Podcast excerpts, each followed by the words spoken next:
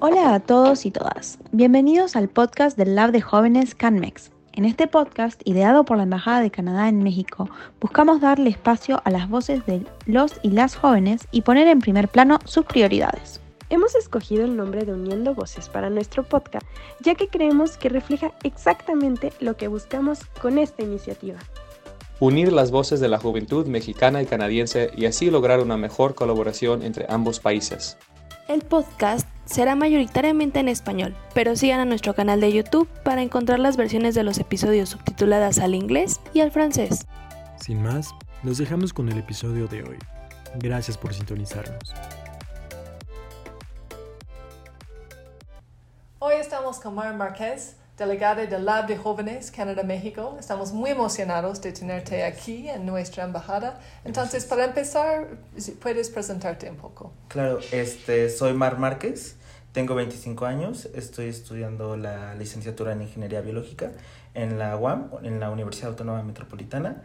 Este, también eh, soy becaria en una industria farmacéutica y eso sería como Ah, bueno, soy parte de, de la... De la... Sí, también, sí. Entonces, más o menos, eh, pues, esa persona soy yo. Excelente. Cuéntanos un poquito de ingeniería biológica, ¿no? Tal vez hay otros, eh, otros jóvenes que quieren buscar esta carrera y, y explícalo un poquito en términos sencillos, ¿no? Para nosotros, sí. por favor. Este, en términos sencillos, lo que busca la ingeniería biológica es utilizar los microorganismos para generar productos de interés. Estos productos de interés este, son farmacéuticos, alimentos, bioplásticos y ¿para qué no? O sea, se ha demostrado que muchas veces la industria química contamina mucho y la industria biotecnológica al utilizar microorganismos genera menos contaminantes. El único problema o desafío que puede tener este, la ingeniería biológica o la industria biotecnológica es que los procesos con los microorganismos llegan a ser muy lentos porque tienen que crecer y tienen que, bueno, tienen que, que seguir un patrón, ¿no? Que pues es, digamos, algo lento en comparación con la industria química. Entonces, pues eso, mm. de eso va ingeniería biológica. ¿Y cómo es eso de, de que tienen que crecer? Ok, ¿Cómo es ese este, proceso? Sí, este proceso de crecimiento de los microorganismos eh, se hace en la mayoría de las veces en bioreactores. Un bioreactor Ah. es donde crecen los microorganismos. Digamos, es, a ver, ¿cómo lo puedo explicar? es complicado. un bioreactor, digamos, es como un tubo y ahí metes tus microorganismos. Les vas a ir metiendo este pues alimento, o sea, enzimas, lo que sea. En pocas palabras su alimento, ¿no? Para que así produzcan lo que tú vayas a querer, ya sea este, pues sí, un alimento, un bioplástico, porque como todos los seres vivos, los microorganismos comen y desechan cosas. Y cuando desechan las cosas, es ese desecho es el producto que tú Mm. vas a obtener. Y ya una vez que desechan el producto, pues ya tú lo vas a procesar para que generes pues el producto de interés. Sí. Sí, es, es algo complejo y la verdad es que tal vez me costó, espero no, este me costó un poco como ponerlo en el imaginativo, pero de eso va, Ujú. ajá, del crecimiento de los microorganismos. Sí. ¿No? Qué bien. Sí. Y va a tener un impacto, está evolucionando rápido Sí. el sector y eso va a tener un impacto en el medio ambiente, ¿no? Claro. ¿Cuál, cuál es tu visión para ese sector tal vez Ok. eh, al futuro? Como, como joven eh, trabajando en el sector. Ok, este, esto claro que tiene un impacto, este, creo que muchas de políticas de hoy en sí, todo lo que se está creando en este momento se está llevando hacia el respeto por el medio ambiente. Mm. Entonces eso también pues tiene que ver con la ingeniería biológica, o sea, queremos crear tecnologías respetando el medio ambiente utilizando los microorganismos, que también pues está muy de la mano con la parte bioética, porque pues no podemos, por ejemplo, igual se puede remediar la contaminación de aguas, de suelos a través de microorganismos, pero no podemos meter cepas, o sea, poblaciones de microorganismos en cualquier lugar, o sea, porque puede alterar pues los ciclos biogeoquímicos o las cadenas tróficas. Una cadena trófica es la cadena alimenticia, entonces podemos alterar todo eso, ¿no? O sea, metiendo una pequeña cepa, una, un pequeño, sí, una pequeña población de microorganismos que no está, que no es originario de, de los lugares, o sea, metiendo como Mm. estos, estos microorganismos pues pueden afectar pues todo, ¿no? Toda la cadena, ¿no? Toda la De- cadena, ah, sí. exactamente. Entonces, pues sí, o sea, hay que tomar muchas consideraciones y no solamente pues de la parte bioética, que es esta parte, sino también con temas de justicia social, ¿no? O sea, no podemos llegar a imponer tecnologías a una población que tal vez, pues no está, mm, ¿cómo, lo- cómo lo podemos decir? Mm, que una tecnología sirva en un lugar no es, no es siempre necesario que sirva en otro lugar, o sea, porque son diferentes diferentes necesidades, se tiene que escuchar a las poblaciones, se tiene que respetar a pues sí, a la gente. Entonces, pues sí, o sea, todo to- creo que ahora todo va muy de la mano. Se tienen que escuchar a las personas, se tiene que respetar el medio ambiente y otros otros muchos más temas, ¿no? O sea, es como la intersección, Sí. interseccionalidad. Son sistemas complejos, ¿no? Sí, justo, Entonces, son sistemas complejos. A veces no se puede Exacto. adivinar el impacto, ¿no? Sí. De cambiar un factor, ¿no? Ujú. O otro. Ah, qué bien, Sí. interesante. Creo que como es un tema del futuro, creo que va a haber más personas muy Sí. interesadas en, en seguir Sí. este sector. Y hablando de, de sistemas complejos, creo que hablamos antes un poquito de multiculturalismo y cómo, um, cómo es vivir en un um, entorno multicultural y diverso y cómo nos ayuda a formar el tipo de persona que, que somos y Sí. para Canadá tenemos una población bastante diversa, multicultural, Sí. entonces me gustaría escuchar tu opinión y un poco sobre Ok. tu entorno eh, Sí. diverso de, de pequeño. Sí, sí, sí. Sí. Eh, bueno, esto del multiculturalismo, este, lo empecé a vivir un poco más cuando empecé a trabajar en la industria farmacéutica, porque tengo mucho contacto con Colom bueno, con toda Latinoamérica, Colombia, Chile, Argentina y con Brasil. Entonces, pues, justo lo que estábamos hablando anteriormente, o sea, muchas veces como que esta co- la comunicación llega a ser diferente y te tienes que acoplar, o sea, y tienes que entender que muchas de las, mm, no sé, costumbres que podemos llegar aquí a tener en México, pues no van a ser, entre paréntesis, entre comillas, normales para una persona, pues en Colombia, en Argentina, en Brasil, ¿no? Y ahora que estoy en este grupo de, de Canadá, de jóvenes, Mm. pues también es eso, ¿no? O sea, saber escuchar al otro y del otro agarrar cosas que a ti te puedan servir. Mm. Porque, pues sí, de eso va el multiculturalismo, de intercambiar ideas, opiniones, perspectivas. Sí.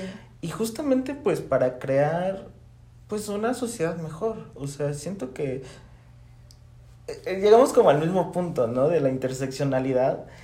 Se tienen, y justamente, o sea, hablando de los sistemas complejos, pues tienes que agarrar un poquito de aquí, de allá y de, y pues, de todas partes para, este, generar un mejor futuro. Y este grupo es lo que hace, este, te presenta, bueno, conocí a, la genera- a generaciones pasadas que muchos ya están en otros lugares de- del mundo y que también nos comparten su experiencia de cómo ha sido este, Ujú. vivir en un ambiente multicultural y cómo es que este grupo les ha ayudado justamente a escuchar nuevas opiniones, a tomarlas, a dar su punto de opinión y pues creo que creo firmemente que nadie tiene la verdad absoluta. Entonces, pues para eso es el multiculturalismo y ese es como mi pequeño acercamiento, o sea, primero fue con empezando a trabajar en la industria y ahora aquí y me ha servido muchísimo. Qué bien, no, y me encanta que a veces con el lab no es obvio identificar cuáles son mexicanos, mexicanas y cuáles son de, de Canadá, porque no por el nombre ni por la apariencia no está obvio, ¿no? Sí. Porque tenemos dos países tan multiculturales, Sí. es, es muy Exacto. bonito. ¿Y hay alguna, algunos temas que han tratado en, en el lab donde ha- has visto este tipo de, de, de conocimiento mutuo o de crecimiento mutuo por, por diferentes opiniones. Hay, ¿Cuáles son los temas que están eh, tratando en este momento? En este momento, la verdad es que falté la sesión pasada. Eh, tenía examen, pero me acuerdo que hubo dos invitados que estaban hablando justamente de economía, de políticas y de cambio climático y después de COVID, ¿no? O sea, porque pareciera que el mundo iba a ser igual después de la pandemia, cuando pues no es así. Este, de- sí hubo un antes y un después de la pandemia y ahorita pues se justamente la multiculturalidad se tiene que tomar mucho en cuenta para mm, digamos no regresar a la normalidad, sino. Crear una nueva normalidad en donde se, se escuche y se hable de todos estos temas de multiculturalidad, porque como, perdón por, por, por siempre decirlo, pero regresando a lo mismo, o sea, se tiene, al ser un sistema complejo, la mayoría de las cosas, pues sí se tiene que tomar perspectivas de varios puntos. Y de eso nos estaban hablando los dos invitados que tuvimos hace un mes más o menos. Oh, qué bien. ¿Y, y qué quieres ver como resultado del lab? Eh. Estás muy, um, ac- pues, muy involucrado en, en todo eso de cambio climático, de temas de salud, ¿no? de, de justicia social, justamente. ¿Qué, qué buscas de, de esa De- experiencia? Ok, lo que busco del lab, primero es justamente crear conexiones y que, po- o sea, nosotros como estos representantes de la juventud de México y Canadá, pues sí, este, no sé si sea la palabra correcta, sino, pe- pero sí pedirle como a, a la embajada, a, a la gente ya que toma decisiones, que tomen en cuenta lo que nos, lo que nos interesa a los jóvenes que justamente es justicia social, cambio climático, multiculturalidad, Sí. este sentirnos parte, digamos, de la solución, ¿no? Y que nos escuchan y que de verdad están haciendo pues algo positivo, ¿no? Y pues sí, tomando en cuenta pues no solamente mi opinión, sino la de mi compañero, mi compañera, mi compañera. Entonces, creo que eso es lo que, lo que busco y lo que más me emociona, porque es trabajar con mis pares, pero también con ustedes. Sí. Porque nos, digamos que nosotros como juventud tenemos las ideas, pero muchas veces nos hace falta tal vez la experiencia, ¿no? Para poder ejecutarla de una forma, este, de una buena forma.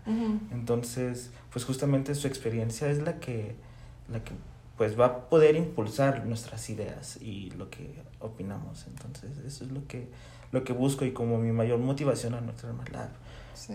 crear todas estas conexiones para, pues sí, justamente crear una mejor sociedad y así. No, qué bien. Y es justamente eso de crear esos puentes entre Ajá. generaciones también Sí. que necesitamos, porque Exacto. Siento en mi punto de mi carrera que, que tengo más y más experiencia, Ujú. pero a veces las ideas nuevas, te acostumbras a hacer las cosas siempre Sí. tal y como se ha hecho por muchos años y necesitamos nuevas personas, ¿no? Ujú. Con nuevos ojos y para poder agregar algo nuevo, una chispa a- Sí. al trabajo que hacemos y, y también los temas de, que estamos tratando de, incluso como derechos humanos en la relación bilateral, de, de cambio climático, medio ambiente, comercio, todo eso, este, son temas del futuro, eh, de la futura generación, ¿no? Entonces hay que involucrar a todos ustedes de, de una vez, ¿no? En, Sí, en todo eso. Entonces, también um, la inclusión es importante en esta iniciativa y, y la diversidad y, y crear espacios donde las personas pueden ser su ser auténtico o auténtica uh, en, en este espacio y me alegra mucho que eres el eh, primer delegado uh, Ujú. no binario ¿no? en, en el. Y Si podrías contarnos un poco de qué importancia ha tenido para ti de unirte y expresarte libremente ¿no? en el lab Sí. y, cómo podemos asegurarnos de, de que más personas eh, presenten su ser auténtica, auténtico en este tipo de espacio en el futuro. Sí, este, antes que nada, pues muchas gracias, ¿no? Porque, pues, justo, este, hablando, voy a tocar otra vez el tema de la intersección. La interseccionalidad para la parte de comunicación es reconocer que muchas personas no, pues son más vulnerables que otras, ¿no? Hablando, o sea, específicamente hablando de mujeres y comunidad LGBTIQA y poblaciones indígenas y otro tipo de, de, personas, ¿no? Entonces, al permitirme, sí, al permitirme ser parte de este, de este grupo, pues me empodera, me hace sentir escuchado y me hace sentir pues muy feliz, o sea, es una experiencia muy grata porque justamente puedo decir lo que, y lo voy a decir así, lo que mis hermanas, hermanos y hermanas no, no binarios, trans, también quieren, porque muchas veces esas voces no se escuchan. Y esta es la oportunidad, muchas gracias, de verdad estoy muy agradecido por, por esta oportunidad, entonces, pues muchas gracias por hacerme parte de, de esto, ¿no? Y pues sí, este, pequeña, pequeña contexto, historia. Eh, esto de ser no, no binario, pues igual es un es un viaje, ¿no? O sea, yo en un principio cuando era más, más joven, una persona más joven, decía, no, o sea, hay veces en las que me siento más mujer y luego tenía tal vez actitudes o comportamientos que decían, no, más, soy más de hombre.